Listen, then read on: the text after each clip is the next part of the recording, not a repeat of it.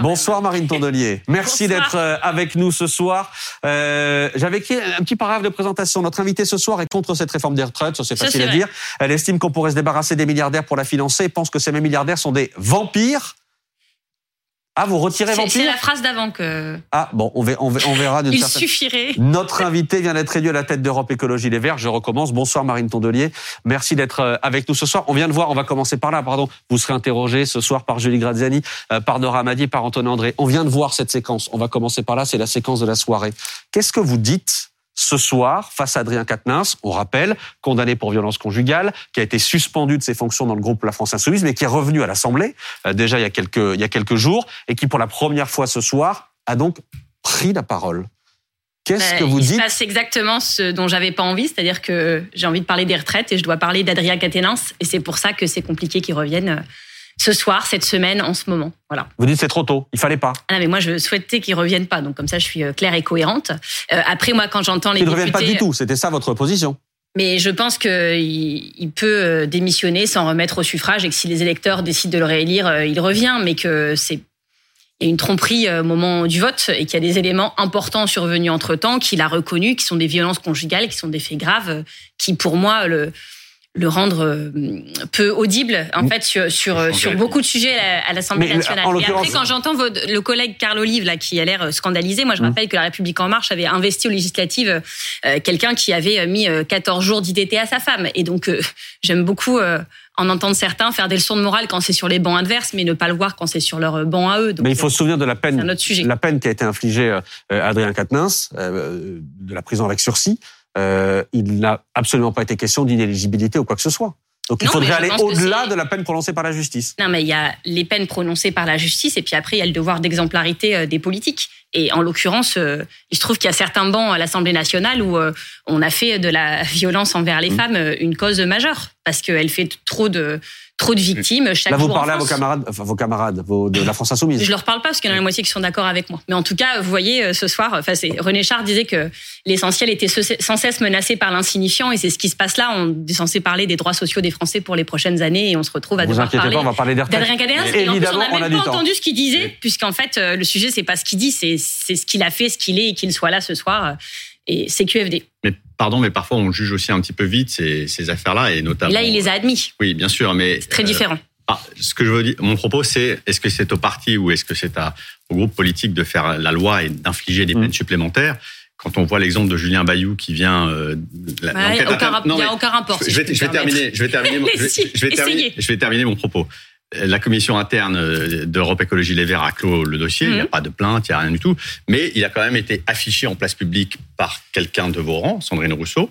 Il a été d'une certaine façon marqué par cette, cette accusation-là sans que la plaignante se soit jamais exprimée mhm. et sans qu'il y ait l'enquête judiciaire. Mais le parti a quand même décidé de le, de le contraindre à ce... À ce bah, bah, allez, dites, tout ce que vous avez compris et je vous réexpliquerai après parce que vous De fait, le parti, en l'affichant en place publique comme étant mm. accusé de telle violence, là, d'une certaine façon, mis au banc euh, de, de, de, son mandat de député. On parlait de violence psychologique à l'encontre de son ex. La première, la première, la première différence, c'est qu'il n'y a pas eu euh, de plainte euh, hmm de main courante contre Julien Bayou. La deuxième chose, c'est que le parti n'a rien demandé du tout. Il s'est lui-même euh, mis en retrait de ses fonctions de secrétaire national et de président de groupe à l'Assemblée.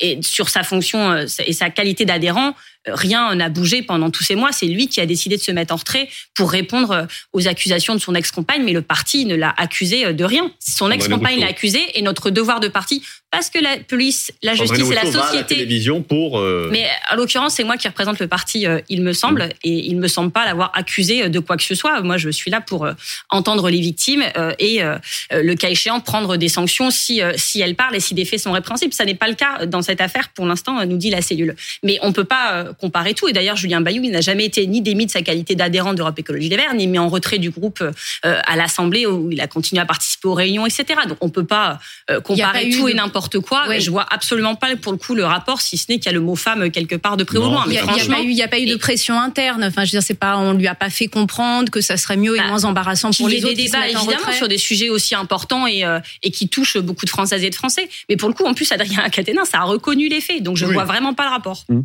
Ah, juste une chose, est-ce que vous considérez ce soir, pour clore le dossier Bayou, que Julien Bayou est blanchi, que plus rien ne pèse contre lui?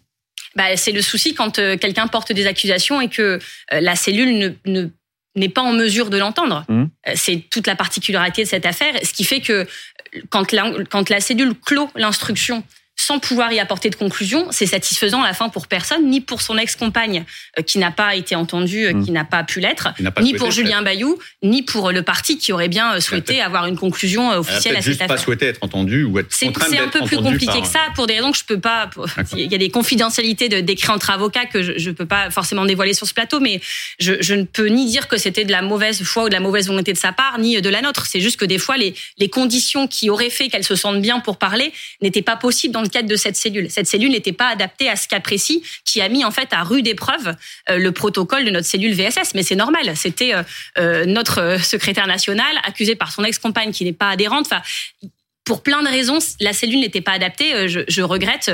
Et, surtout, euh, le sujet, c'est quand même qu'on est dans un pays où la police et la justice ne prennent pas bien en cause euh, ces sujets, en, en, main ces sujets-là, et que du coup, les partis politiques, comme certaines entreprises, comme certaines assos, se retrouvent en première ligne avec des sujets sociétaux majeurs sur les bras à traiter, parce que nous, on va pas mettre la poussière sous le tapis. Et comme d'autres partis qui pensent que parce qu'ils n'ont pas de thermomètre, ils n'ont pas de fiable, nous, nous, nous affrontons sans hypocrisie ces sujets, et c'est pas facile, je vous l'accorde. Marine Tandelier, 757 000 manifestants dans toute la France selon la police, un peu moins de 2 millions pour la CGT. Dans les deux cas, ces chiffres sont à la baisse euh, par rapport au 31 janvier dernier. Est-ce que ça s'essouffle Est-ce que vous diriez ce soir clairement que ça s'essouffle bah, on peut compter de plein de manières les choses. Si mmh. on compte le nombre de manifestants par semaine, par exemple, on pourra dire que ça s'intensifie euh, samedi. En réalité, on passe d'une mobilisation par semaine à deux, et donc il est évident que c'est différent. Et puis, euh, il y a quand même beaucoup de Françaises et de Français pour qui euh, poser un jour de grève, ça coûte de l'argent, et je pense qu'ils sont nombreux et nombreux à avoir priorisé pour la journée du samedi où ils pourront venir en famille sans forcément perdre de, de salaire. Et je pense que c'est le choix qui a été fait par beaucoup de Français.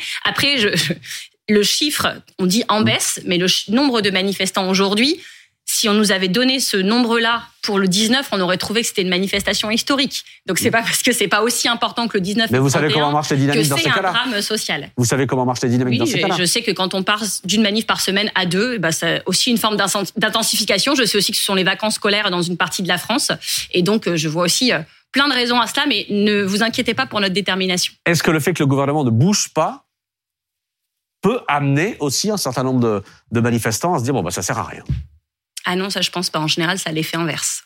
Vous êtes sûr de ça? J'en suis certaine. Quand vous avez à peu près 70% des Français qui disent de toute façon la réforme passera. Oui, mais euh, il y a à la fois une intensification du, du, mouvement social quand on regarde quand même depuis depuis le 19, et par ailleurs, euh, il y a une intensification du soutien des Françaises et des Français à ce mouvement social. C'est-à-dire que même celles et ceux qui qui n'ont pas l'habitude de manifester, ou alors il n'y a pas de manifestation près de chez eux, euh, c'est quand même des des journées où il n'y a pas beaucoup de trains et tout ça, c'est pas facile pour tout le monde. Euh, ils sont quand même contents que des personnes manifestent euh, pour porter leur voix. Donc euh, je suis pas du tout inquiète là-dessus pour le coup. Mais vous sentez pas une forme de résignation quand même?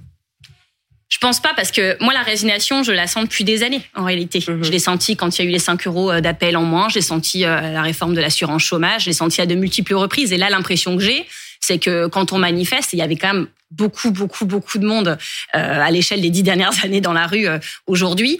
J'ai l'impression qu'on manifeste pas juste pour les retraites, euh, on, on, manifeste pour toute leur œuvre. Et finalement, c'est après toute une série d'humiliations mmh. du quotidien, semaine après semaine, une partie de la France qui commence à relever la tête. Et, et ça va pas s'arrêter comme ça, retraite ou pas retraite. C'est pas juste des retraites là qu'on débat en ce moment. C'est c'est d'une forme de mépris social, c'est d'une manière de gouverner sans écouter la rue. Et je, je pense vraiment que ce qui se joue là n'est pas juste un sujet de retraite, même si les retraites étaient le détonateur de, de Et est-ce qu'il y a un risque de pourrissement? Vous entendez quoi par pourrissement? Bah, Le fait que précisément, on essaie deux mondes parallèles d'une certaine manière. Les manifestants qui manifestent d'un côté, le gouvernement qui dit manifeste toujours. De toute façon, nous on avance à l'Assemblée, au Sénat, etc. On ira jusqu'au bout et que ça ne se rencontre pas et que à la fin il puisse y avoir quelque chose de plus euh, de plus dur, de plus oui, de, et peut-être éventuellement de plus violent. On entendra Philippe Martinez dans un instant, mais si on rentre dans quelque chose de plus dur, c'est pas un pourrissement justement. Mais moi, enfin, ce que je voudrais quand même rappeler, c'est à quel point euh, on nous a menti aussi dans le cadre de cette réforme. On a commencé par nous dire c'est une réforme de justice. C'est les mots qui étaient employés par mmh. Elisabeth Borne quand elle a annoncé sa réforme. On a dû quand même, en tant qu'opposition, moi je suis pas parlementaire, mais je fais partie de, de on va dire de l'opposition, de l'alternative dans ce pays, on a dû faire de la désinfox ou démêler le vrai du faux, comme disent parfois les journalistes. C'est-à-dire que là, on avait un gouvernement qui ostensiblement montait et on mmh. devait, nous, aller essayer de comprendre leurs propres réformes qu'ils expliquaient très mal pour montrer que c'était faux. Là, on est quoi? On est deux, trois semaines après plus personne au gouvernement n'essaye même de, de, nous laisser penser ou de nous faire croire euh, qu'il y a encore le mot justice quelque part autour de cette réforme. C'est-à-dire que même eux, leur propre élément de langage, ils ont dit non mais en fait c'est vrai, ça marche pas.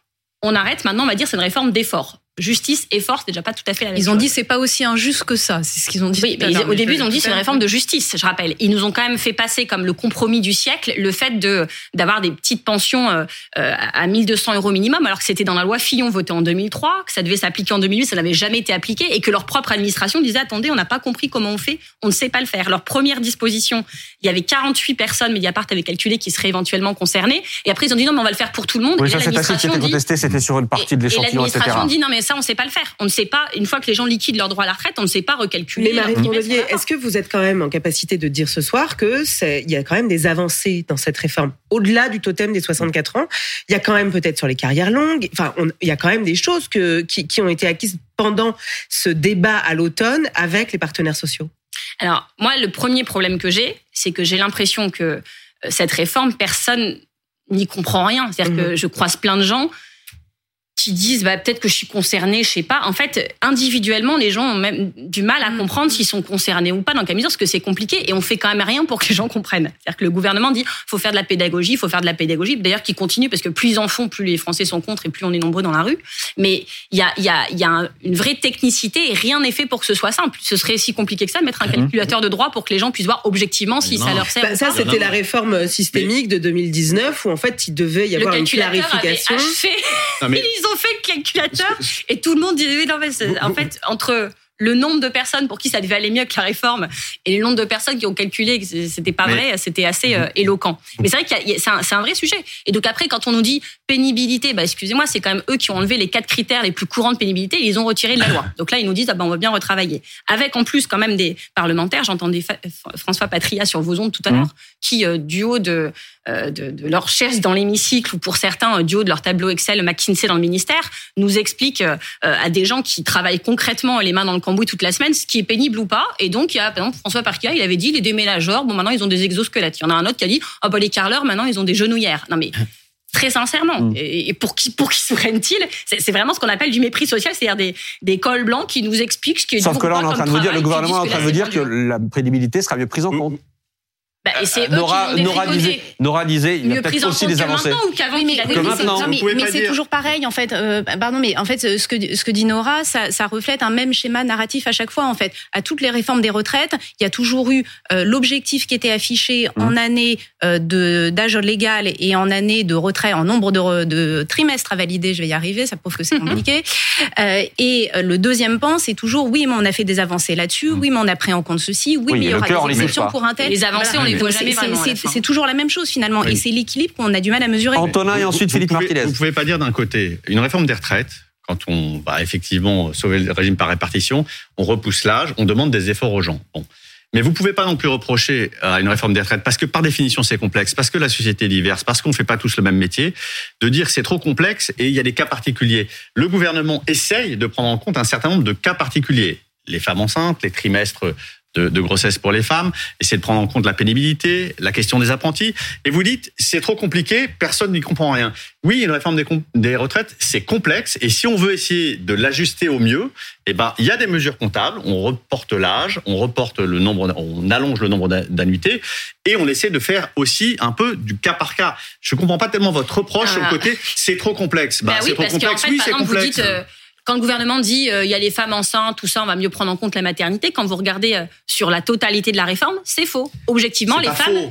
Si, c'est faux. Bah non, mais tout le ah, monde va travailler un peu plus, euh, Marine Tondelier. Mais simplement, on prend en compte les trimestres, on prend en compte quand même les trimestres. cette réforme va peser en premier lieu sur les femmes et celles qui ont eu des enfants. Donc, ne faisons pas comme Deuxièmement, vous venez de dire quand même, il y a le choix entre travailler plus longtemps et avoir des, des plus petites pensions on peut aussi aller chercher euh, euh, de l'argent ailleurs. Et à chaque fois, quand on veut défendre cette réforme, on dit c'est vous avez le choix entre travailler plus longtemps ou gagner moins. Jamais on ne parle de la troisième euh, variable d'ajustement. On parlera des plus riches dans un instant, on parlera des milliardaires. Martinez, je veux bien. Pardon Si c'est pour écouter Philippe Martinez. Bien sûr, on parlera des plus riches, on parlera des vampires milliardaires, comme vous les avez appelés. On verra ça dans un instant. On parlera aussi de la ZAD que vous appeliez de vos voeux à l'Assemblée. c'est comme ça qu'on vous a aussi découverte, Marine Tondelier. On verra ça dans une seconde. Mais d'abord, effectivement, Philippe Martinez. Faut-il durcir le ton c'est possible, dit Philippe Martinez, qui dit attention, euh, ça pourrait aussi se durcir dans la rue, devenir plus violent. Regardez. des salariés nous disent mais les manifs, on est, on est plusieurs centaines de milliers, des millions, euh, et il ne se passe rien. Qu'est-ce qu'il faut faire? Qu'est-ce qu'on doit faire?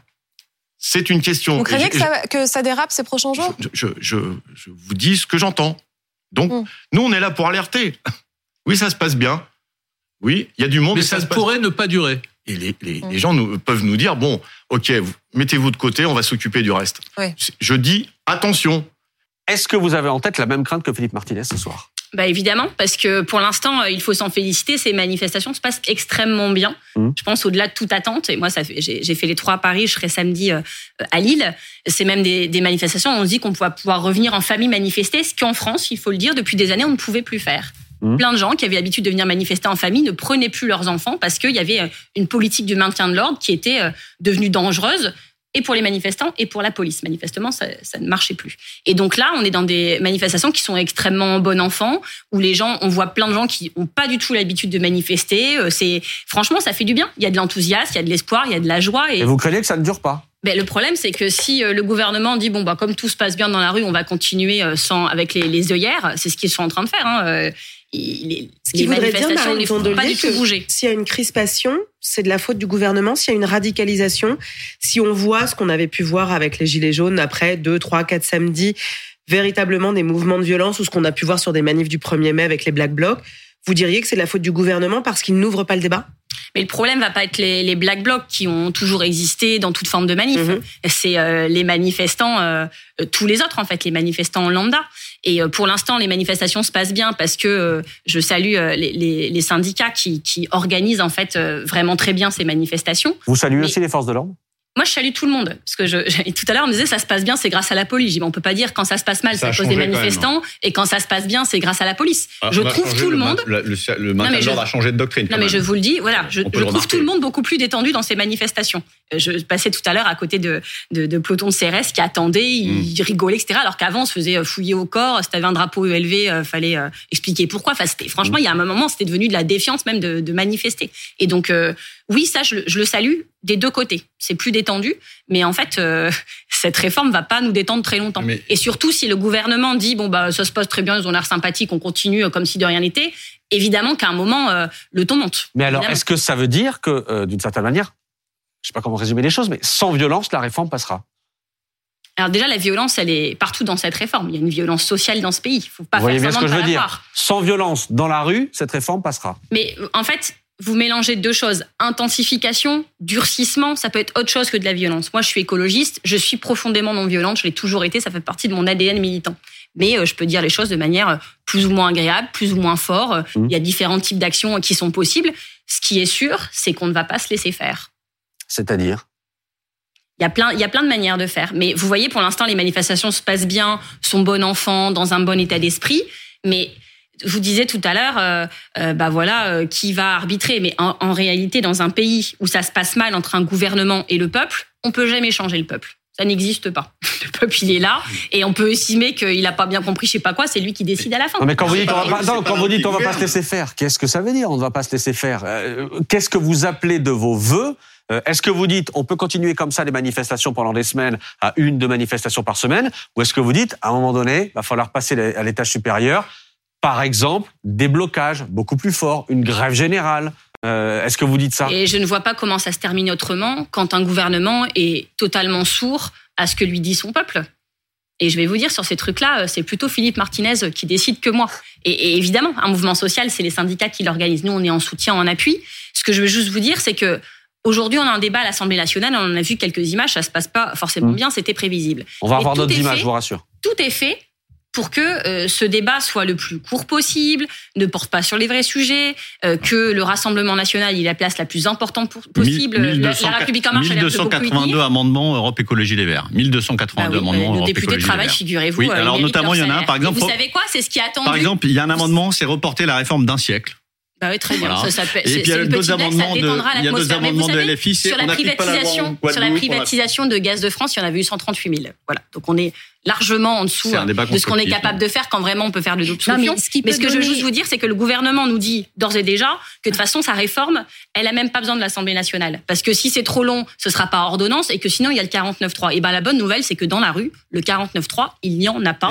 et depuis le début, on sait que c'est la rue qui arbitrera. Ce qui peut donner un second souffle, ce qui peut donner un second souffle à la mobilisation dans la rue, c'est l'engagement plus important des jeunes les jeunes sont surreprésentés parmi vos électeurs. Est-ce que là, vous avez une action mobilisatrice spécifique à leur égard pour les amener davantage euh, dans ces mouvements-là? Parce qu'on sait que quand les jeunes s'en mêlent, en général, le gouvernement voit les choses d'une autre manière.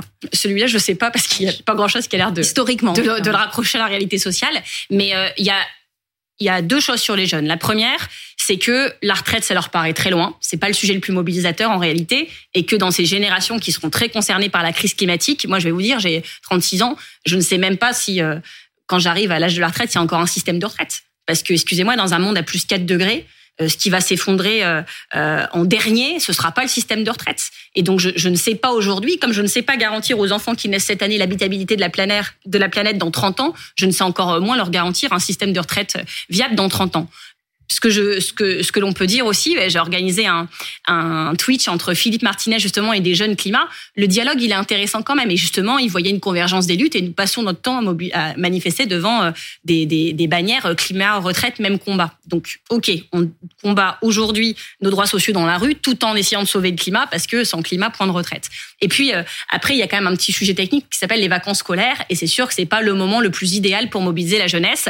Mais c'est pour ça que le pour moi le tournant de, de, de, ce mouvement social, ce sera euh, la reprise scolaire à la fin des vacances. Et c'est là mmh. vraiment euh, où, on verra si, euh, si ce mouvement retrouve un second souffle après un moment forcément particulier des vacances. On a l'impression que tout le monde donne rendez-vous d'une certaine manière début mars. Là, il y a mais les on discussions. va être là jusque début mars, vous inquiétez pas. oui, mais, que le, ça pourrait se durcir à partir de. Que vous non, mais non. À partir de, ah, vous inquiétez pas, on bouge pas. À partir de début mars, et notamment ce qu'on, entendait du côté des syndicats tout à l'heure, ça pourrait effectivement devenir plus dur à ce moment-là, euh, quelque chose de plus dur, de reconductible, etc. Euh, Antonin mettait euh, sur la table les amendements, un certain nombre mmh. d'amendements déposés, un peu plus de 1000 déposés par par les écolos, plus de 16 000 déposés par la NUPES, euh, plus de 17 000 même. Ce sera la ZAD à l'Assemblée, ça c'est vous qui l'avez dit. Ben, je crois qu'on y est. Vous les réprimez, nous les soutenons. Étudiants, bloquez toutes les universités du pays. Lycéens.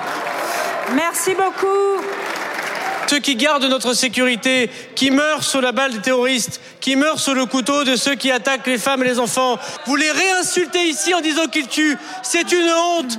Et ce mépris social qui est le vôtre, monsieur le député, malheureusement. Merci beaucoup, monsieur le ministre. Qui dans cet hémicycle fait la courte échelle à l'extrême droite? C'est vous Qui dans cet hémicycle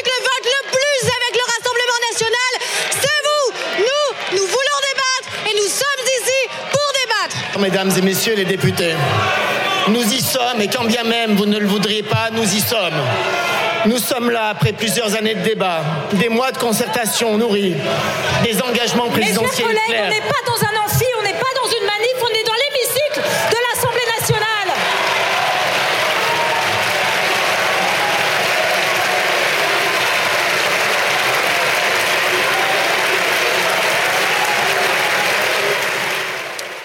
Marine Tondelier, c'est exactement ce que vous vouliez. Je trouve que c'était mieux organisé à Notre-Dame-des-Landes. Oui, mais de fait, c'est exactement mais, ce que vous vouliez. Non, mais quand je parlais Pardon de pour l'expression, mais foutre le bordel à l'Assemblée. Alors ça, c'est pas que... moi qui ai dit, c'est Monsieur Darmanin qu'on a hum. vu là, qui est quand même ministre de l'Intérieur, dont le rôle est de normalement d'assurer la cohésion des institutions de ce pays. Il préfère jouer au troll. Quand je parlais de ZAD, une ZAD, c'est une zone à défendre. Et oui, je revendique que tout comme le bocage de Notre-Dame-des-Landes était une zone à défendre face au projet d'aéroport qui ne s'est pas fait après 40 ans de résilience écologiste, et on est content d'avoir des terres agricoles là-bas, là et eh ben, nos droits sociaux sont aujourd'hui une zone à défendre. Et c'est ce qu'on voit quand même depuis trois semaines, puisqu'on a un gouvernement qui est déterminé à faire reculer nos droits sociaux. Donc je Mais maintiens ce on voit bien, on voit bien le côté folklorique. C'est une convergence des luttes. On voit bien le côté folklorique. Non, mais, quand je dis ZAD, j'ai pas dit que je voulais mettre des tentes Quechua non, mais, euh, on a bien, on a bien compris. Disais mais on, voit, on voit bien le côté folklorique, mais c'est ce qu'attendent nos électeurs. Quand vous déposez des centaines et des centaines d'amendements, euh, comme par exemple pour repousser de 100 ans la réforme, etc., ça fait pas avancer les débats d'un quart de centimètre. Mais tout comme quand vous dites des centaines d'amendements, comme par exemple, et vous prenez euh, l'amendement ouais, troll qui est déposé au milieu pour débattre. Vous voulez qu'on lise les 17 000 amendements déposés par la gauche Si vous voulez, ce sera un débat intéressant. Mais pour le coup Vraiment, je vous rappelle que pour la privatisation des gaz de France, il y en avait eu 138 000 d'amendements Mais Marine déposés. il n'y avait pas eu des, des, restrictions des débats comme il y a. Est-ce que vous entendez que même les électeurs de la Nupes, même les électeurs de la Nupes à partir du mois de juillet, ont fait savoir que cette stratégie de bronca permanente, de euh, allez, on fait du bruit, on tape sur. Euh, euh, est-ce que vous entendez que ça donne de l'eau au moulin du Rassemblement national qui, lui, est vraiment dans une posture de normalisation? Regardez comme nous sommes en capacité, nous déposons des amendements, nous votons. Est-ce qu'il n'y a pas une forme, pardon, je vais être assez euh, cash dans mon âme, est-ce qu'il n'y a pas une dimension presque infantilisante dans la manière dont vous exercez vos mandats? Moi, je vous réponds en deux parties. La première, vous a pas échappé que j'étais pas parlementaire. Mmh. Euh, et c'est vrai que de ce que je voyais de chez moi à la télé, sur votre chaîne d'ailleurs, euh, que je regarde beaucoup, mmh. euh, je, je me disais que ça faisait effectivement monter semaine après semaine l'antiparlementarisme parce qu'on ne parlait de l'Assemblée nationale que pour montrer les dérapages des uns et des autres. Alors un jour c'était un salut nazi, l'autre jour c'était un propos raciste et les exemples que je vous donne là, c'était pas des députés Nupes. Et mais on entendait parler de l'Assemblée que par l'anecdote en réalité. Euh, là, on est dans un moment où il y a quand même un débat de fond qui doit se tenir. C'est ce que normalement on devrait avoir. Et c'est sûr que si euh, on parle à la fin que du retour d'Adrien Catenins, c'est raté. Mais moi, je, je...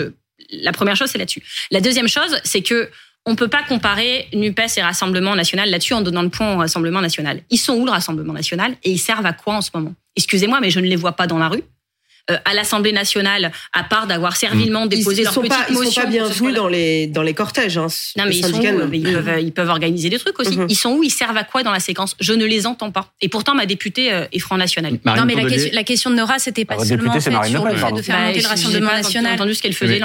C'était aussi sans doute une forme de lassitude de vos propres électeurs qui peut-être se sentaient pas dignement représentés. Mais je suis pas d'accord là-dessus parce que autant les les la prise de fonction, moi j'ai beaucoup discuté en disant il y avait des trucs, je disais attention parce que ça fait de l'antiparlementarisme et c'est ça sert le peine à la fin. Mais franchement sur ce sujet des retraites, nos électeurs attendent de nous qu'on combatte pied à pied cette réforme parce que de toute manière, à partir du moment où le gouvernement a tronqué le débat parlementaire, a choisi le projet de loi de financement rectificatif de la sécurité sociale pour que ça dure le moins longtemps possible, euh, annonce que peut-être ce sera son 11e 49.3. Ce débat parlementaire, il était foutu d'avance il était foutu d'avance, on le sait. Si vraiment il y avait un respect du travail parlementaire, c'est pas comme ça que, les choses auraient été faites. Marine Tondelier, en tant que euh, chef de file d'Europe Écologie Les Verts, où on sait qu'effectivement il y a des difficultés parfois à tenir des logiques de parti, il y a eu des débats en commission, des débats en commission où vous avez, pardon, je vais prendre des guillemets, parfois quelques trolls en interne qui peuvent parfois aller convoquer la figure de Kylian Mbappé, quitte à avoir en fait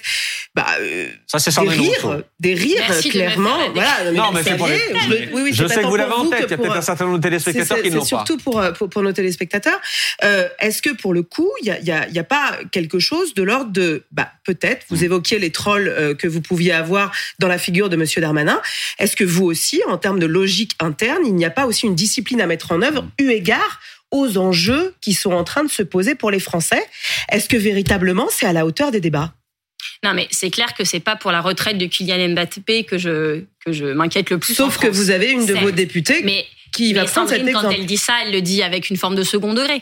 Quand elle dit ça, elle le dit aussi pour interpeller, pour mmh. intéresser à cette réforme des retraites des personnes qui suivent pas les débats parlementaires normalement. C'est une stratégie de sa part euh, que, que je respecte. En fait, quand on est dans un groupe parlementaire comme le groupe des écologistes, vous voyez bien qu'ils sont 23 et ils sont très différents les uns les autres. Vous avez Marie-Chaude Garin qui euh, mmh. est spécialisée sur les, les sujets de justement de l'impact de cette réforme sur les femmes. Mmh. Vous avez Cyril Châtelain qui est sur les régimes spéciaux. Ils se sont répartis le travail, chacun est à son poste, chacun avec son style et à la fin c'est une équipe écologiste qui combat à l'Assemblée. Mmh. C'est beau et moi je leur souhaite euh, je leur souhaite beaucoup de courage parce que les quelques semaines qu'ils vont vivre là à l'Assemblée puis au Sénat, on oublie un peu les sénateurs qui sont dans les starting blocks aussi. Bah voilà, c'est un moment particulier de la vie parlementaire parce que tout est fait pour que ce soit pas un, grand moment de débat parlementaire, mais que nous, nous sommes à notre poste et que quand on regarde notamment les taux de présence, Monsieur Olive, il a dû partir en courant parce qu'à une voix près, euh, ce truc passait pas. Bah nous, nous sommes présents. Nous avons été élus pour défendre les droits sociaux. Je l'avais dit moi pendant la campagne législative à Hélène Beaumont en disant, vous savez, euh, euh, on peut critiquer François Ruffin, etc. Il y en a, ils aiment pas. Moi, je trouve que quand on vote pour lui, on sait qu'il sera là.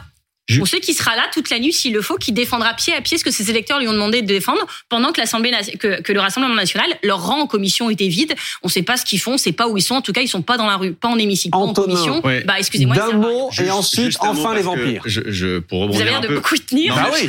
pour, pour, rebondir sur ce que disait Nora, moi je vous ai connu Marine Tondelier il y a longtemps à Hénin, à Hénin Beaumont. non, mais à Hénin Beaumont.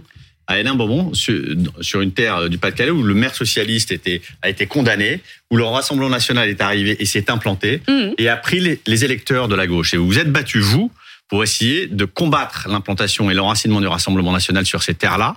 Et de fait, la gauche a échoué sur une grande partie de ces territoires. Le spectacle que vous montrez à l'Assemblée nationale, vous, mais aussi LFI, vous répondez sur les écologistes, mais en réalité, vous êtes quand même assimilés tous aussi à cette espèce que je de... suis pas habilité à parler pour la France non, Mais ce que je veux dire, c'est est-ce que vous, comme femme de gauche, vous ne regrettez pas finalement que cette opposition de gauche qui est la Nupes ne parvienne pas à sortir parfois de l'outrance, de la provocation, de la petite phrase? Est-ce que vous pensez que les électeurs d'Hénin Beaumont pour le coup, c'est comme ça que vous allez les reconquérir. Pour le coup, euh, ce qui s'est passé à Hénin Beaumont, n'a rien à voir ni avec la Nupes ni avec l'Assemblée nationale. La gauche a non, abandonné ce qui s'est passé, c'est qu'on a un maire qui a eu 18 chefs d'inculpation, qu'on était la ville la plus déficitaire de France, et que les municipales sont tombées. L'année où vous savez quoi, François Hollande faisait des réformes pour le moins antisocial et que quand on faisait du porte-à-porte, on tombait sur des veuves de mineurs qui, pour la première fois de leur vie, payaient des impôts sur le revenu après la réforme de Marisol Touraine. Je précise que là, on vous voit en 2012, ce sont des archives de 2012 avec Eva Joly, c'est à Hénin Beaumont. Mais est-ce qu'aujourd'hui. mais non, mais ce qui s'est passé à Hénin Beaumont, c'est justement que la gauche a arrêté d'être de gauche parce que le maire était en prison et que au gouvernement, alors qu'on avait voté pour ce président avec beaucoup d'espoir, moi je peux vous dire que 2012 pour ma génération c'était notre 81 à nous et qu'on avait voté pour des trucs, mon ennemi c'est la finance, tout ça, l'écologie, et que c'est pas du tout ça qui s'est passé. Et donc le, ces, terrains ont basculé au Rassemblement national justement quand la gauche a arrêté de se battre sur ces valeurs. C'est ça qui est attendu de nous, c'est qu'on défende euh, les personnes qui ont besoin qu'on les défende et pour lesquelles on est censé se battre. C'est ce qu'on n'a pas fait pendant le mandat de 2012 à 2017. aujourd'hui ils sont défendus par vous aujourd'hui, vous pensez? Ah bah oui, plus que par François Hollande quand il était au gouvernement, ça je vous comprends. Marine Tourdelier, vous êtes peut-être la dernière venue, la dernière apparue dans le paysage politique euh, français. Certains vous découvrent peut-être ce soir, d'ailleurs, en direct sur BFM TV. Euh, mais d'autres vous ont découvert il y a quelques jours avec cette déclaration sur les milliardaires. Puisqu'on nous demande qu'est-ce qu'on propose, on va vous proposer quelque chose. Nous revendiquons que nous ne voulons plus en France de milliardaires. Nous, nous voulons une France sans milliardaires. Sert un milliardaire? Sérieusement, à quoi ça sert un milliardaire? Ce ne sont pas des talents, ce sont des vampires, ce ne sont pas des génies, ce sont des égoïstes.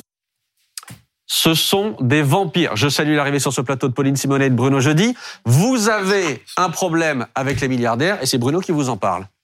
Oui, alors donc euh, vous les comparez à, en gros, pour vous, ce sont des Dracula, on vous entend. Alors cette politique euh, euh, contre les ultra riches, c'est ce que vous revendiquez. ultra, ultra, ultra riches. Oui, hein. d'ailleurs, vous vous disiez, dans le haut du panier quand même. Vous disiez que vous aviez adhéré à François Hollande, sa taxe sur euh, euh, la finance, sur les très riches. On l'attend encore d'ailleurs. Sur les très riches, est-ce que vous savez combien d'ultra riches ont quitté le pays entre 2012 et 2016 Combien ça a finalement coûté au pays? Alors non, mais je sens que vous allez me le dire. Ah oui, et j'espère qu'ils sont revenus depuis grâce à Emmanuel Macron. Bruno Il y a 600 ultra riches qui ont quitté le pays. Et, vous savez combien ça... On a évalué combien on a perdu de recettes fiscales? Allez-y, je sens que vous avez aussi cette réponse. 5% de recettes fiscales et des centaines de milliers d'emplois. C'est aussi ça des ultra riches dans un pays. Donc aujourd'hui, finalement, votre politique, elle revendique de revenir un peu à ce qu'avait fait François Hollande. D'ailleurs, cette, euh, cette taxe a été abandonnée. Est-ce que vous croyez que ça serait plus efficace aujourd'hui s'il était appliqué qu'elle ne l'a été entre 2012 et 2016 alors, la première chose, c'est que quand je dis vampire, oui, mmh. je revendique quand on accumule autant d'argent, c'est soit en exploitant les ressources naturelles, soit en exploitant des hommes, des femmes et parfois même des enfants, soit tout ça en même temps. C'est pas possible. aucun mérite, aucun talent, aucun effort ne fait que euh, Bernard Arnault, sa fortune est multipliée par trois euh, depuis le Covid. Il n'a pas fait trois fois plus d'efforts, trois fois plus de mérite et trois fois plus de talent. D'ailleurs, 80% des, euh, des milliardaires dans ce pays sont des héritiers. La deuxième chose, c'est que évidemment que les mesures pour combattre les ultra riches et pour en fait, à la fin, améliorer le partage des richesses doivent être prises non pas au niveau juste français, mais au niveau pour le au moins européen, voire mondial. Évidemment. Moi, je ne trouve pas normal que dans ce pays aujourd'hui, il soit possible en trois clics de créer une société offshore, mais qu'il faille 20 clics pour envoyer une lettre euh, timbre rouge qui n'existe plus à sa grand-mère. Qu'est-ce que c'est que cette histoire non, mais y a, Bernard Arnault, que vous, que vous fustigez. Mon nouveau meilleur ami. Votre nouvelle meilleure amie. Euh, votre nouveau meilleur ami. Bernard Arnault, c'est 15 000 emplois créés, par exemple. Mm.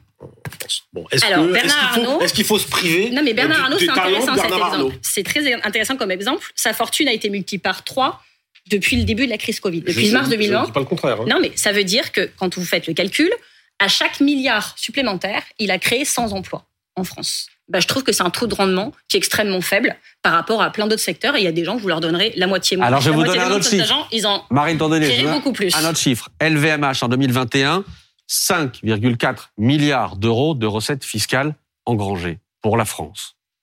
Ça, pareil, ça compte pas. Mais je, je vous déconnecte. En fait, il faut déconnecter la rentabilité de l'entreprise et la fortune euh, de celui euh, qui la bah, possède par ailleurs. Bah, si. vite parce que c'est aussi de la capitalisation justement. De, D'accord. Bah, oui. vous, là, vous mélangez tout. Là, vous, bah, vous euh, aussi. Mais par ailleurs, je, je, note à chaque fois qu'il y, y, a une. En fait, c'est assez intéressant depuis le début de cette histoire. Moi, ce que je voulais, c'est qu'on discute du partage des richesses en réalité.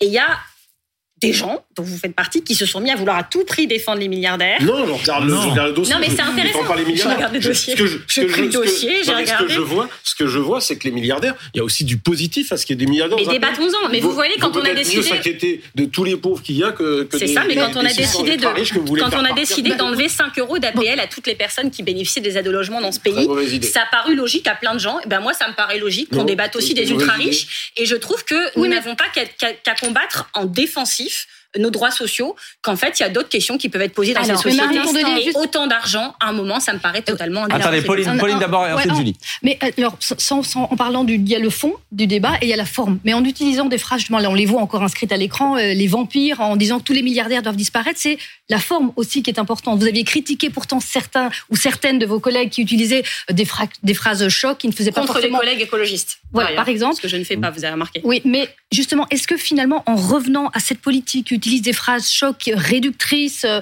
qui qui vont pas forcément euh, dans la nuance, est-ce que là, vous ne revenez pas à baisser le débat politique? Est-ce que finalement, euh, c'est pas, est-ce que c'est comme ça que vous donnez raison à vos électeurs? Alors, premièrement, on a au moins une mérite d'ouvrir ce débat.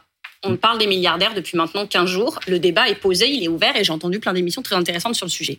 La deuxième chose, c'est que il faut pas non plus euh, faire semblant de pas comprendre. Quand je dis que je ne veux plus de milliardaires, je dis pas qu'il faut leur couper la tête, comme a prétendu euh, Bruno Le Maire. On l'a déjà fait ça. Non, mais ça n'a pas trop marché. Non, mais il a dit couper la... il a dit qu'il voulait leur couper la tête. Il y a deux siècles, je vous l'accorde. Mais, mais quand Stanislas Guéry, sur ce plateau même, il y a pile d'une semaine, dit qu'il veut supprimer des fonctionnaires. Mmh. Il n'a pas parlé d'embaucher des tueurs à gages pour les attendre à la sortie des administrations publiques. Non. Et ben là, c'est pareil. Mon problème, c'est mes milliards. Franchement, mais alors, attendez, attendez, alors, attendez, attendez, attendez, Bruno.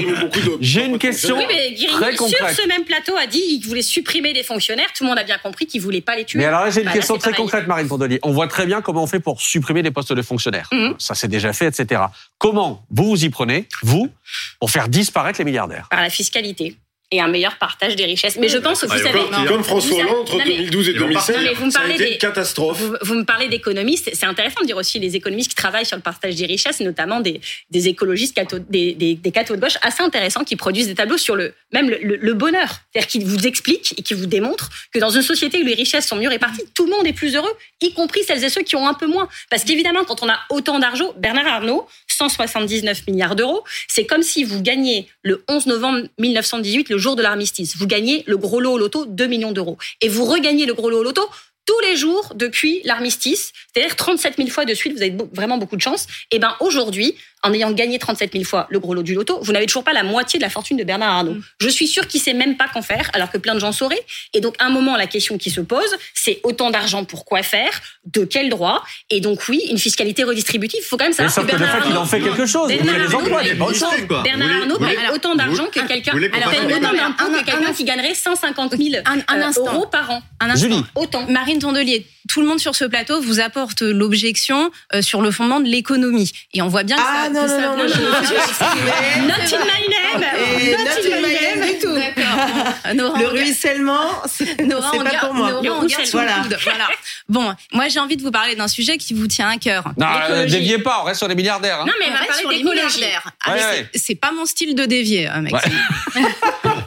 ok, il est 23h26. Restez avec nous, ça promet pour la bon, suite. Vous allez, on va parler milliardaires et écologie, c'est parfait. Parfait. Au début du XXe siècle, l'outarde sauvage, qui était euh, le nom commun du faucon, avait quasiment disparu euh, des Émirats arabes unis et du désert d'Arabie saoudite. C'est une espèce qui a été réintroduite grâce à un homme qui s'appelle le Cher Al Maktoum, qui était le prince régnant, je, je, qui a consacré. Et donc là, eh vous ne deviez pas. Et donc qui là, vous deviez pas. Qui a consacré sa fortune et donc immense, immense, à réintroduire cette espèce. Il a créé une clinique qui soigne tous les ans 11 000 oiseaux, ça va de la cassure de l'aile à la cassure de la patte, il soigne 11 000 oiseaux tous les ans, et il a mis la fauconnerie et l'acquisition de ces faucons à la portée des Émiratis moyens, qui sont pas tous des milliardaires, et donc il a démocratisé cette pratique. Le cher Maktoum est-il un vampire Donc selon il a le vous droit de garder son un- argent, Non, c'est je ça que dis- vous dites. Est-ce que vous le qualifiez de vampire ou est-ce que vous le qualifiez de défenseur de la biodiversité? Non, mais quand on a beaucoup, beaucoup d'argent, c'est très euh, facile d'être euh, comme ça, généreux et de soutenir de grandes causes. C'est comme la, la fille Kennedy dont la maison a brûlé dans les incendies en Californie, qui tout d'un coup s'est dit, mais en fait, c'est vrai tout ce qu'il dit sur le climat et qui maintenant finance les mouvements de désobéissance civile Bah, bien. climatique à travers le monde. C'est sûr que c'est mieux que quand ils se construisent des super bunkers pour purifier l'air quand on pourra plus respirer dans le monde à cause de on leur lui dit un peu merci quand même. Ben oui, mais en fait, c'est bah trop voilà. facile de se dire, on... parce que son argent, il vient d'où? C'est ça aussi qui est intéressant souvent. Je vous ai dit tout à l'heure, quand on accumule autant d'argent, en général, c'est soit en exploitant les ressources naturelles, soit en exploitant des Mais- hommes, des femmes et des enfants. Et à un moment, c'est- définitive et c'est- si c'est pour réparer, enfin, il faut quand même se Nora, poser la je vous donne la parole de- dans une seconde, simplement, j'ai j'ai une question. Est-ce que quand on est Bernard Arnault, un autre patron, etc., est-ce que employer des gens, c'est forcément exploiter des gens? Bah, dans certains pays où ils travaillent, oui, je vous confirme. Non, mais là, là. C'est pas moi qui le dis. Hein. Allez, Bernard Arnault, Mais là, LVMH. là quoi, là Bernard Arnault, LVMH, les ateliers de, les ateliers d'LVMH. Mais vous savez que... son activité se résume pas à ça. Bien et évidemment. Que, et que ce qu'il produit en France, quand c'est produit en France, c'est quand même un petit peu rare. Euh, c'est sûrement conçu en France, Ouais, mais pas produit en France. Et que les matières Ouais, il y premières a viennent de quelque chose, surtout dans le luxe. Excusez-moi, s'il y a bien une industrie dont on peut discuter, c'est le luxe. En France. Enfin, Marine Comment Tondelier, vous pouvez pas vouloir faire partir des investisseurs, voire des milliardaires, qui aujourd'hui maintiennent de l'emploi en France. Mais je veux qui pas sont savoirs- partent, je veux qu'ils payent des Ah impôts. oui, mais ils vont partir. Ils vont partir si. Oui, si- C'est pour ça que je vous dis qu'il faut aborder ce sujet, c'est ce que alors, on propose et beaucoup d'économistes. a déjà été en France et on en connaît. Mais parce que c'est un sujet mondial, comme le climat. Et donc, soit on continue à se dire on est juste en France, on réfléchit juste en France, soit on se dit qu'il y a un problème mondial qui conditionne ne serait-ce que euh, l'habitabilité de la planète dans 30 ans. Donc, euh, excusez-moi, je veux bien passer pour une pénible. Présidente du monde, alors. Ouais. Je vois pas d'autre solution. Bah oui, un petit Non, sujet mais- de gouvernance Pardon, mondiale. oui, Nora, not in my name, a Ah bah non, non, non, mais not in my name, évidemment. Enfin, à un moment, on voit à quel point c'est que la question de ces inégalités, enfin, c'est ce qui nous a conduit à plusieurs révolutions, c'est ce qui nous a conduit euh, aussi à voir dans les années 30, en fait, monter euh, des régimes proto-fascistes, fascistes, qui a, enfin, Pardon, mais cette question-là, on va pas faire comme si on la découvrait. On en parle très régulièrement. Mhm. Là, il y, a- il y a quelques semaines, on était ici en train de se dire que la question de l'inflation. Moi, j'étais encore cet après-midi avec des mamans qui me disaient, euh, là, en fait, euh, on peut plus acheter de lait. On peut, enfin, la question des, inégalités, elle est réelle, c'est celle-là. Et d'avoir des écarts aujourd'hui entre le capital d'un Bernard Arnault. Alors, on peut prendre Bernard Arnault, Bernard Arnault pardon, j'ai rien contre lui. Il fait la bourse de commerce. Il y a des très beaux musées. Enfin, ça c'est génial. Non, ok, donc fait pardon, c'est François Pinault. Vous voyez, je les confonds en plus. C'est génial. Le- je les confonds. C'est la- l'autre. C'est la fondation LVMH dans, la- C'est ça. dans le Boulogne. Je les confonds. Très, très, très. Je les confonds. Mais Très, tout très est très beau. Mais c'est génial. Mais sauf que la question du partage des richesses est fondamentale. Mais là où ça va se compliquer, Marine Tondelier, c'est que, en fait, vous, demain, présidente, comment vous faites? Parce que effectivement, ça, au même titre que gérer, euh, enfin que réguler les Gafa, que régler la question du climat, on a vu ce que ça a donné la COP 27, qui est quand même la plus grande mascarade de l'histoire. Pardon. Comment vous allez pouvoir faire pour faire en sorte de, c'est ce que vous voulez, abattre le capitalisme?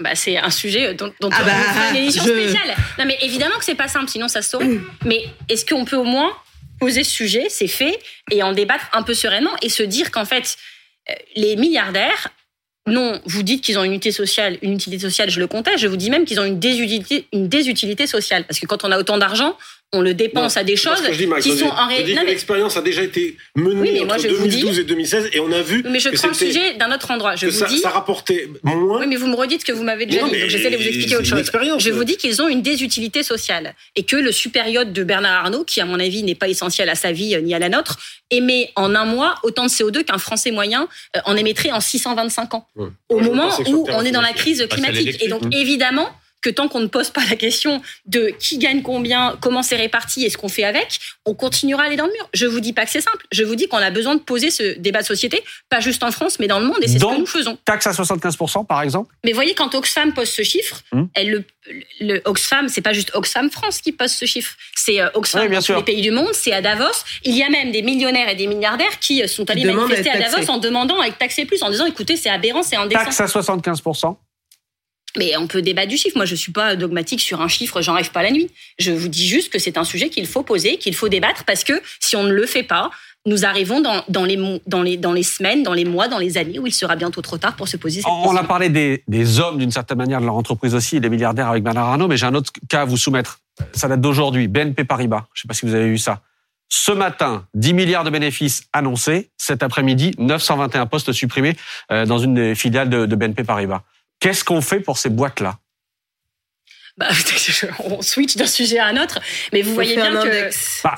Mais non, mais vous m'avez expliqué depuis tout à l'heure qu'il y avait vraiment un grand lien entre être très riche, avoir de l'argent et créer de l'emploi. Bah, c'est la preuve que c'est faux. Voilà, c'est ce que je vous dise. Mais là, on n'est pas sur quelqu'un. Mais c'est à Bruno Jeudi qu'il faut poser la question parce que. Là, pardon, bah non, mais euh, là, on n'est pas sur des milliardaires, etc. On est sur des boîtes. Euh, des boîtes comme BNP Paribas. Ceux qui s'occupent de la BNP Paribas, elles sont pas non plus dans le top 5 des plus pauvres de France. Non, non, bien évidemment. Mais vous comprenez ce que je veux dire. comprenez ce que je veux dire. Qu'est-ce que vous faites d'une boîte aujourd'hui qui le matin annonce 10 milliards de bénéfices et le soir 921 euh, suppressions de postes bah, ça montre qu'en fait, quand on décide de mettre de l'argent dans les entreprises sans aucune sans aucune conditionnalité, c'est-à-dire qu'aujourd'hui, il y a 20 milliards qui ont été mis par an en plus dans l'aide aux entreprises. Évidemment qu'il faut aider les entreprises, mais il faut l'aider, il faut, il faut les aider selon les besoins et selon des critères précis.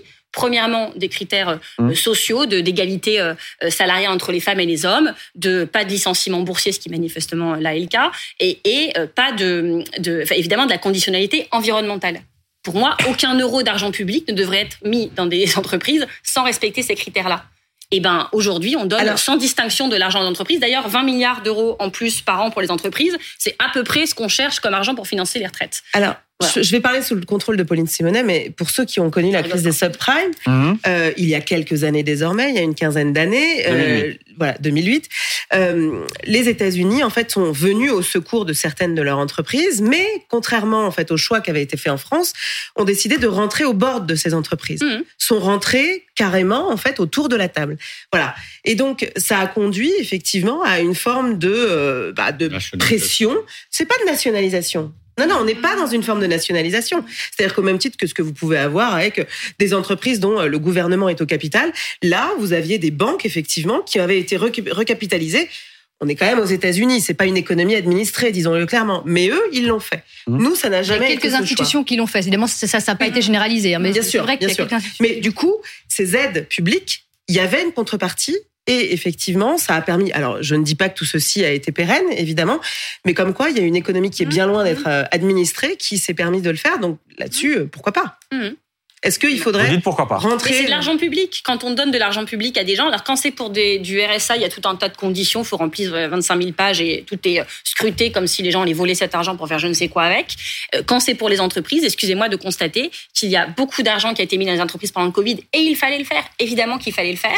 Mais il y a eu des profiteurs de crise. Non, mais ça a sauvé des emplois. Il y a eu, et, je vous dis qu'il fallait le faire. Je vous dis juste qu'il y a eu des profiteurs de crise et des entreprises qui ont multiplié euh, euh, par trois, par, Bernard Arnault multiplié par trois sa fortune pendant Covid et a bénéficié de combien Il faut qu'on avance, il faut qu'on avance. Avec vous, Antonin, vous allez avoir la parole, ça tombe bien. On parlait tout à l'heure, est-ce qu'il va falloir durcir le ton euh, dans la rue? Est-ce que certains ne sont pas en train aussi de durcir le ton dans les mots qu'ils emploient? C'est notamment le cas de Jean-Luc Mélenchon. Oui, c'est Jean-Luc Mélenchon qui était dans le cortège aujourd'hui à Paris. Alors, on a retrouvé un peu le Jean-Luc Mélenchon du bruit et de la fureur, qui en gros explique que le camp de la raison, c'est le sien, et que le camp de la brutalité, c'est celui d'Emmanuel Macron, qu'il compare même à Vladimir Poutine. Je vous propose de l'écouter.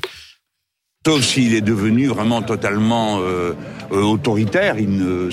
Dans une démocratie, euh, à un moment donné, il faut bien que quelqu'un soit raisonnable. Qu'est-ce qu'il fait? Il essaye de commencer son nouveau quinquennat par un coup de force en montrant que c'est lui le patron.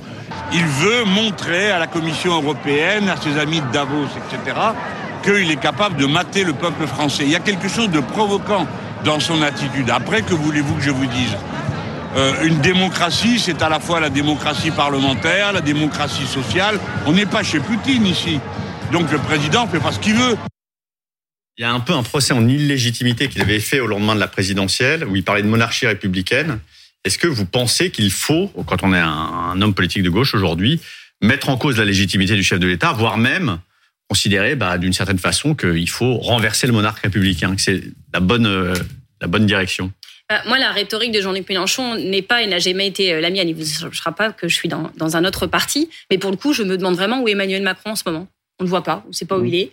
Il laisse son gouvernement euh, aller au il. Est trop là, vous critiquez. Bah là, ce serait le moment. ce serait quand même le moment de nous expliquer en quoi sa réforme était juste, on n'a pas bien compris. En quoi il faut faire la pénibilité. Euh, il a fait quand même un peu. Bah, excuse-moi, depuis, ils ont, il a tellement pas réussi à expliquer qu'ils ont arrêté de parler de justice tellement ça marchait pas. Il nous a pas expliqué pourquoi il fallait remettre de la pénibilité alors qu'il avait enlevé les critères il y a quelques années. L'illégitimité, la remise en cause des institutions, la remise en cause du vote. Je vous ai répondu très très clairement pour le coup. Ça n'est pas mon vocabulaire, ça n'est pas ma rhétorique. Donc, quand on entend aujourd'hui, que ce soit Jean-Luc Mélenchon, mais aussi Mathilde Panot, etc. que je le redise une troisième fois. Non, non, non, parler, parler d'un glissement de quelque chose d'autoritaire qui est en train de se mettre en place, d'autoritarisme, euh, a dit tout à l'heure Mathilde Panot. Là non plus, vous dites non, je vais pas bah, là-dessus. mais ça, je vous ai répondu tout à l'heure. Évidemment que quand on gouverne contre le peuple, quand on fait semblant de pas voir les millions de, de manifestants, quand on euh, choisit les méthodes de débat parlementaire qui permettent de débattre le moins, oui, c'est quand même inquiétant pour la démocratie. Et oui, la démocratie est donc une zone à défendre. On en a parlé tout à l'heure aussi. Mais je me demande surtout où est Emmanuel Macron? Il fait quoi en ce moment? Pourquoi il n'est pas assez ministre? Pourquoi il nous explique pas mieux les trucs qu'on n'a pas compris? Ou alors peut-être qu'on a mieux fait de pas les comprendre, sinon on sera encore plus dans la rue. Je sais pas ce qu'il fait. Moi, dans ces cas-là, je pose la question à Bruno Jeudi. Il est où Emmanuel Macron, Bruno Jeudi? Qu'aurait fait François Hollande? Mais Macron, il est en deuxième. Il est Macron a décidé de laisser sa première ministre sur le devant de, ouais, de la scène. Il remet la femme devant, lui souhaite bon courage, il fait des choses importantes. Et puis quand ça ne marchera pas, il sera fusible. C'est très courageux. Je ne sais pas s'il faut très courageux de sa part. De, genre. En tous les cas, clairement, il est sa première ministre. Franchement, la Constitution, c'est la Constitution appliquée à la lettre. Oui, il y a des moments où on l'a senti beaucoup plus présent. Oui, c'est vrai, c'est vrai, mais il a, il a, un peu lâche. C'est un peu lâche. C'est sa réforme. Je ne sais pas si vous voulez dire ça, parce que s'il la si la venait la défendre, vous diriez il parle trop et, et, le président veut tout faire. Je remarque que plus c'est dur, moins il est là. Donc excusez-moi de trouver. Euh, qui laisse un peu sa première ministre en première ligne. jaune, il était quand même extrêmement exposé. Mais là, je vous parle de maintenant, depuis le début de la semaine. Bah, il et d'ailleurs, c'est vrai que plus il était là, moins ça marchait aussi. Peut-être une autre méthode. En 2019, il a beaucoup défendu sa réforme, qui finalement, euh, il a lui-même décidé d'y renoncer. Cette fois-ci, il laisse euh, euh, Madame Borne la défendre, ancienne ministre du Travail. En tout cas, je constate qu'au sein même de leur majorité, il y a quand même de plus en plus de doutes et que même les macronistes doutent euh, de la réforme macroniste. Je voulais revenir juste sur une chose que vous avez dit euh, tout à l'heure en, parlant de, Jean-Luc Mélenchon, c'est pas mon vocabulaire. Et en même temps, est-ce qu'il n'y a pas un glissement de langage un peu euh, de votre côté hein? On a parlé de la ZAD, on a parlé de, des vampires, des, des milliardaires qui doivent disparaître, entre guillemets.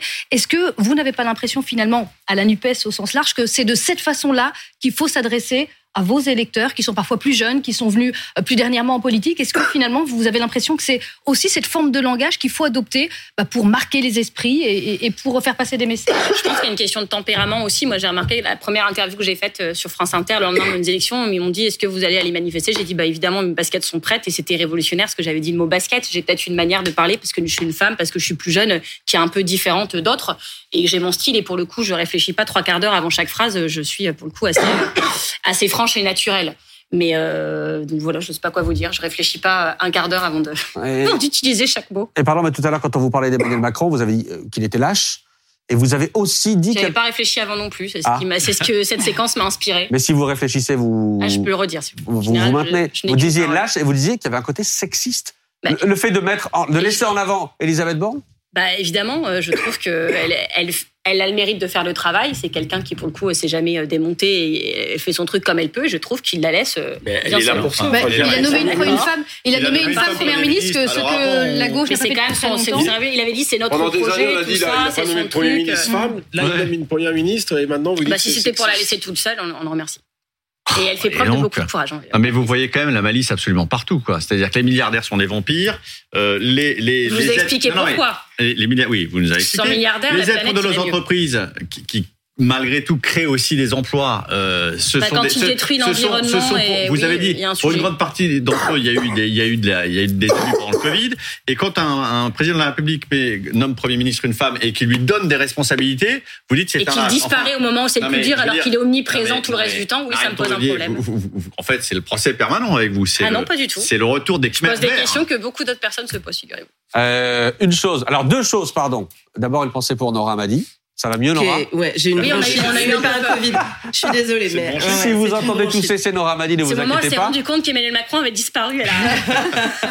Deuxième chose, Jean-Luc Mélenchon, très important, jeudi soir, regardez, 20h50 sur BFM TV, Jean-Luc Mélenchon face à BFM. J'aurai le plaisir de présenter cette émission euh, avec mes petits camarades qui seront là pour interroger Jean-Luc Mélenchon, Laure Closier, Manu Le Chypre, Philippe Corbet, Natacha Polony et Léopold Haudebert, notamment. donc Jean-Luc Mélenchon face à BFM jeudi 20h50. Je ne doute pas, Marine Tourdelier, que vous serez face à votre télé. on parlait à l'instant de ces milliards. Il y en a un autre qui compte aussi, c'est Bruno Le Maire, qui s'est amusé, j'imagine que vous avez vu ça sur France Inter, à calculer euh, ce que coûteraient les amendements de euh, euh, de la Nupes, notamment, enfin des amendements de la Nupes, en, expliquant que c'était plus d'impôts, plus de taxes, 110 milliards de taxes en plus, et il a notamment fait les calculs à partir de, des amendements venus des Verts, venus d'Europe Écologie Les Verts, avec amendement de Sandrine Rousseau, suppression des allègements de charges patronales, donc pour les entreprises 40 milliards qu'il faudrait réclamer donc aux entreprises, suppression d'allègements de cotisations jusqu'à 2 SMIC et demi, 25 milliards. Tout ça, vous assumez vous assumez de venir dire aux entreprises aujourd'hui, écoutez, il va falloir rendre l'argent. Vous savez, quand on fait 1000 amendements, il y a personne qui pense que les 1000 amendements vont être adoptés quand même. C'est-à-dire qu'on essaye des choses, on tente des compromis, on fait des propositions et il n'y a pas de scénario où l'intégralité de nos 1000 amendements. Alors même si on en prend un, euh, peut chiffrer notre programme des présidentielles et des législatives. Il veut. Il peut pas chiffrer l'intégralité des amendements. Par ailleurs, moi j'aimerais bien qu'il nous chiffre, euh, qu'il soit plutôt occupé à chiffrer sa réforme, parce qu'on n'a toujours rien compris leur, idée des 1200 euh, euh, euros minimum de pension euh, par mois, personne ne l'a chiffré. Ils ne savent même pas comment ils vont faire. Et donc, au lieu de chiffrer les amendements de Sandrine Rousseau, excusez-moi, mais il ferait mieux de chiffrer sa propre réforme. Et d'ailleurs, l'adresse l'a fait, montrer que le recul de l'âge de départ en retraite de deux ans créerait 5 milliards de dépenses sociales par, par an en plus, et que si c'était euh, trois ans, ce qui était prévu au départ, c'était 7,5 milliards, c'est les chiffres de l'adresse de la mmh. direction des recherches, études et évaluations et statistiques, c'est-à-dire un service interne du ministère qui nous montrait que cette réforme, pourquoi elle allait coûter en dépenses sociales? Parce qu'elle allait créer du chômage, de l'invalidité, de l'incapacité. C'est ça ce qui prépare dans cette réforme. Et ce que vous dit Bruno Le Maire, c'est que si on applique vos amendements, comme d'aller réclamer effectivement plus de cotisations patronales aux entreprises, bah, ça flingue l'emploi. Donc je vous réponds hum. qu'il n'est pas question que nos 1000 amendements entrent euh, en Non, non, mais on va en prendre un seul. Par contre, ah, suppression des allègements de, charges patronales, 40 milliards. Rien que ces 40 milliards-là, suppression des allègements de charges patronales, Sandrine Rousseau déposait l'amendement, 40 milliards. Bah, vous poserez la question à Sandrine Rousseau, on sera ravi d'entendre sa réponse, mais en tout cas, leur propre réforme crée du chômage, de l'invalidité, de l'incapacité, et que c'est les chiffres de leur propre ministère. Et, pour l'instant, je n'ai toujours pas eu de, on n'a toujours pas eu de chiffrage précis de leur réforme parce que euh, ils, ne, ils, ne, savent pas la chiffrer. Mais il y a, un autre, mais Marine Tondelier, pardon, il y a un autre chiffrage qui est euh, la démographie va faire qu'à un moment, on va avoir quasiment un actif pour un retraité. Vous, présidente, Comment vous faites pour maintenir, pour faire en sorte de maintenir ce système? Mais vous savez que quand on regarde, en fait, le sujet là aujourd'hui, c'est pas la natalité euh, des gens de maintenant, enfin le, Bien sûr. d'enfants qu'on fait, c'est euh, le, le, baby boom qui arrive. il va jusqu'en 1974, donc on va avoir le temps. 2050-2070. Hmm. Mais c'est vrai que, y compris le Conseil d'orientation des retraites était beaucoup moins alarmiste sur la situation financière du système de retraite qu'il y a quelques années. Alors on lui a fait tout dire parce et, y a eu des réformes. et rien dire à ce, à ce, à ce Conseil d'orientation des retraites, mais il se trouve qu'il est venu lui-même euh, l'expliquer euh, en séance. Donc voilà, cette réforme, elle est idéologique. On a montré qu'il fallait trouver 18 milliards par an et que oui, bah en tout cas, il faut trouver 18 milliards par an. C'est vraiment la réforme la plus simple il faut trouver, Non, mais il faut trouver 18 milliards. Il faut trouver 18 milliards par an à partir de 2027, et c'est exactement le nombre de milliards par an qu'on donne en plus aux entreprises sans aucune conditionnalité de rien. Donc, euh, c'est, si vous voulez, c'est toujours pareil. C'est que de l'argent, bah, on en donne. Oui, mais la démographie, vous n'avez pas répondu la question. Ça conduit à faire disparaître le système par répartition. Oui, mais la, la réforme en elle-même ne répond pas davantage à la question de Nora parce que la réforme traite le problème pour les cinq années à venir. Mhm. Elle est provisoire. On comprend bien qu'au bout de cinq ans, il y aura vraisemblablement à nouveau un rehaussement ou un resserrement des conditions pour euh, répondre au problème de la démographie. Donc c'est peut-être ça aussi. Est-ce que vous auriez pas préféré finalement une réforme complètement systémique ou au moins on y voit clair pour fonder un pacte social pour les 30 prochaines années, pour vraiment l'ensemble d'une génération? Au moins, ça aurait eu du sens. Mais je vais vous redire ce que je vous ai dit tout à l'heure, c'est que pour notre génération, il est euh, quasiment euh, psychologiquement impossible de se projeter dans 30 ans. Je ne sais pas si vous savez, vous, vous serez dans 30 ans. Moi, je ne sais pas, dans un monde à plus 4 Mais là, vous votez en touche, Marine Tondelier. oui, c'est vrai pour votre génération. Mais en fait, c'est vrai. On ne retire pas le fait qu'effectivement, il y a la question du climat. Sauf que ça ne peut pas être votre réponse à la problématique qui est comment faire en sorte Mais que ce système on en a soit pérenne On a parlé, euh, quand, quand monsieur nous a parlé des deux solutions, soit on travaille plus longtemps, soit on a des plus petites pensions, je vous ai dit qu'il y avait une troisième solution euh, d'aller chercher l'argent là où il était, notamment de faire contribuer plus euh, en termes d'impôts de, Donc 18 milliards d'impôts supplémentaires, en tout cas, entre autres. Juste une petite question. Bah, chez les milliardaires ou chez ceux Non, mais qui... on a supprimé Mhm. l'ISF, là il n'y avait pas de problème, il y avait de l'argent. On a euh, mis 20 milliards d'euros en plus pour les entreprises, il n'y a pas de problème, mais là, il y avait de l'argent. On a fait la flat tax, c'est-à-dire que quand euh, il y, a, il y a deux tiers des dividendes français, quand on a des actions, sont euh, possédés, sont, reviennent à 0,1% des Français. Et avant, on était quand même taxé sur ces dividendes comme pour ces revenus, donc euh, les plus petites tranches 10% et puis les plus grosses 44%. Là, on a dit non, non, c'est tout le monde à 30%. Donc les plus pauvres, de toute façon, ils n'ont pas d'action, c'est réglé. Payer plus d'impôts, les plus riches moins. Tout ça, il n'y avait pas de problème, il y avait de l'argent, il y avait de l'argent. Quand c'est pour, euh, par contre, pour les plus précaires, parce qu'il y a quand même beaucoup de gens dans ce pays qui travaillent déjà jusqu'à 64 ans et plus, donc on parle plutôt des gens qui sont pas cadres. Là, il n'y a pas d'argent. Et ben, Ah, c'est un le- choix de société. problème- le problème, c'est que- Débattons-en. Le problème, c'est que vous pourrez le faire qu'une fois. Parce que Je une- pourrais faire qu'une fois quoi ce, ce coup-là de prendre l'argent qui manque chez les milliardaires. Ah non, mais puis pour de donner de l'argent plus ait on a pu le faire Non, plusieurs mais fois, puis pour faire en hein. sorte qu'il y ait plus de milliardaires hors de France, une fois que vous aurez pris l'argent et qu'il y aura plus de milliardaires hors de France, là, il faut que votre système soit Mais je équilibré. vous parle même pas des milliardaires. Parce que sinon, la prochaine fois, il y l'ISF aura plus du tout d'argent à prendre. Je ne vous parle même pas de- des milliardaires. Je vous parle de l'ISF qu'on a supprimé. Pour qui, pourquoi? Et même les rapports ministériels, il y en a eu deux. Emmanuel Macron avait dit on le fait si on voit que ça sert à rien, on, Oui, mais on y vous avez bien réfléchira. dit que vos deux rapports y ont montré qu'il n'y avait en eu France. Aucun impact en termes de création d'emplois. Aucun. C'est les Oui, oui. rapports du ministère Non, qui l'ont développé. vous avez bien dit que vous vouliez plus de milliardaires en France. S'il y a plus de milliardaires en France, vous les taxez J'ai dit que je voulais poser partent. question la- Après, il n'y a plus personne à taxer je voulais poser la question du partage des richesses. Et pas qu'au niveau français, vous l'avez compris. c'est- une fois. expliqué trois fois. Oui, mais c'est une fois, c'est pas y, a, il y a une autre question qui a été posée aussi, c'est celle du partage du travail. Mhm. Et il y a même la question du droit à la paresse. Vous en pensez quoi du droit à la paresse?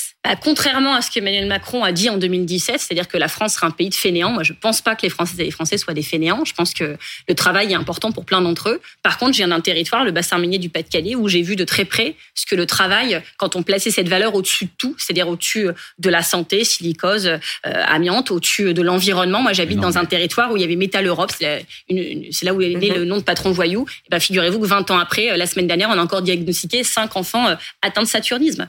20 ans après la fermeture, parce que le travail est encore dans le sol. Donc oui, on est en droit aujourd'hui de se poser la question de la valeur travail. Ça, c'est autre chose. Ça, ça c'est ça, c'est Bah, Excusez-moi, c'est moi qui habite là-bas et c'est pas du tout autre chose parce que quand on allait euh, mais- faire des prélèvements de terre à l'époque pour voir ce qu'il y avait dans le sol, on nous disait, on se faisait poursuivre et menacer de mort par la CGT qui disait vous prenez nos c'est des emplois. conditions de travail qui sont horribles, là, ce que vous décrivez. Mais le travail en Bah, général. C'était il y a 20 ans. Le travail en général, c'est C'est pas horrible. Non, laissez-moi terminer. Le travail en général, c'est c'est pas du tout émancipant, c'est forcément Ça de la souffrance. Non mais d'accord, mais vous faites des généralités en prenant Ah un non, exemple sur si Je vous dis qu'il y a beaucoup de Français qui qui sont ils sont pas contre le travail, ils se posent le travail de quel travail, pourquoi faire, payer combien et euh, surtout Bien combien de temps. C'est là, c'est cette question qu'on est en train de se poser. au travail, vous êtes d'accord avec ça? Ah mais oui, je vous ai dit que voilà, mais qu'il fallait pas placer la valeur travail au-dessus de tout le reste. Je pense qu'on sera d'accord là-dessus. Merci beaucoup, Marine vous. d'avoir été euh, en direct avec nous ce soir euh, dans 22h Max pour débriefer cette troisième journée de, de mobilisation contre la réforme des retraites. Il y aura une quatrième journée.